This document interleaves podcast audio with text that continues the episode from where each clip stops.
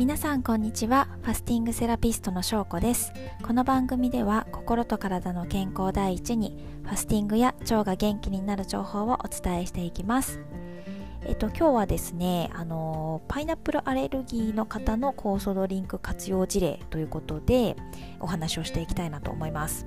というのもですね、えっと、私の推奨している酵素ドリンクは日本ファスティング協会の公式の酵素ドリンクで、えー、沖縄の天然素材をふんだんに使ったもう完全無添加のドリンクで、まあ、パイナップル味がとっても美味しいのであの毎回のファスティングが楽しみになるぐらい本当にあの気に入っている酵素ドリンクなんですね。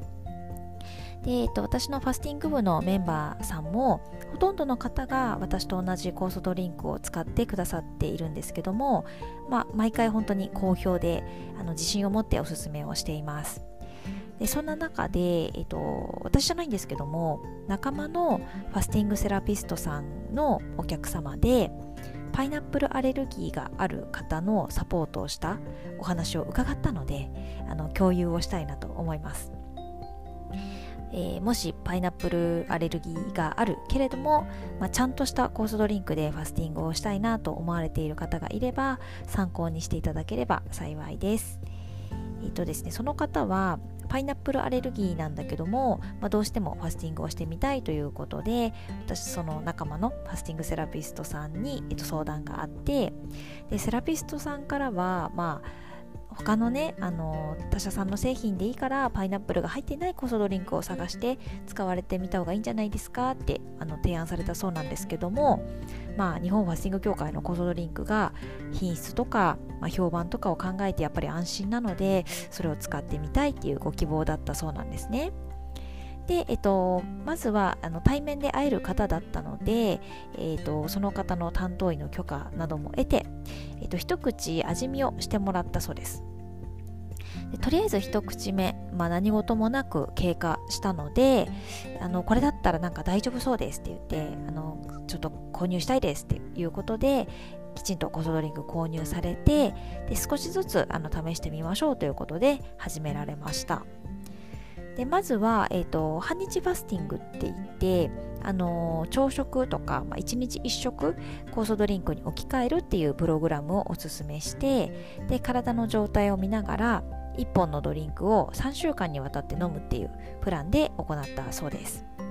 でちなみにこの方は、えーと、朝食じゃなくて夕食を置き換えてで朝と昼は通常の食事をされていたそうです。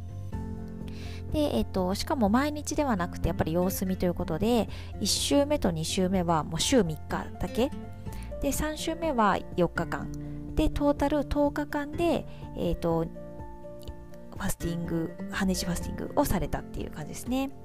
それで、えーと、心配していたアレルギー反応は全く出なくってで1本飲み終えたところで体重が、えー、1 3キロマイナスになったとまあね、結構じわじわと、あの効果が出たかなという感じですね。でなかなか、まあ、アレルギーがある方だと抵抗があるかなと思うんですけどももし気になる方はあのお医者さんに確認していただいた上でこの方のようにこう1本を3週間かけて取っていくみたいなあのゆっくりとしたペースで試してみられるのもあのありなんじゃないかなっていうのを私自身がすごく学びになったので共有させていただきました。でパイナップルアレルギーでもあの発酵食品とかこうタンパク質が分解されていれば構造が変わるので大丈夫なことがあるそうなんですね。でこれはまあ酵素ドリンクがほんとしっかり時間をかけて発酵されていたから大丈夫だったのかなと思います。で他にもですね、えっと、メロンアレルギーの方っていうのもいてでその方もお医者さんに相談しながらまず初めはもうごくごく少量をあのお水で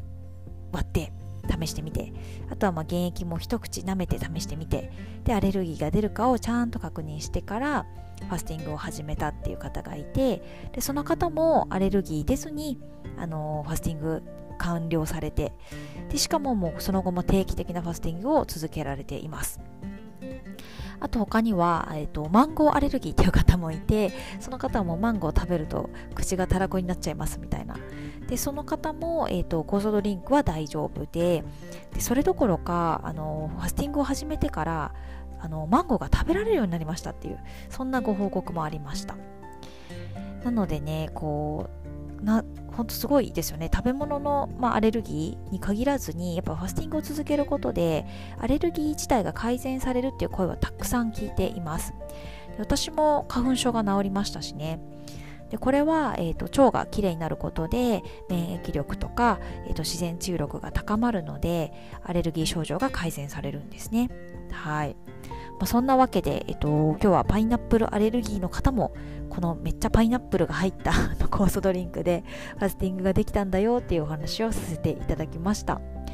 でお話に出てきたあのおすすめのコースドリンクについては概要欄に貼っておきますのでもしよかったらチェックしてみてください。ということで、えっと、今日も最後まで聞いていただいてありがとうございました。また次回も聞いてもらえたら嬉しいです。ではでは、失礼します。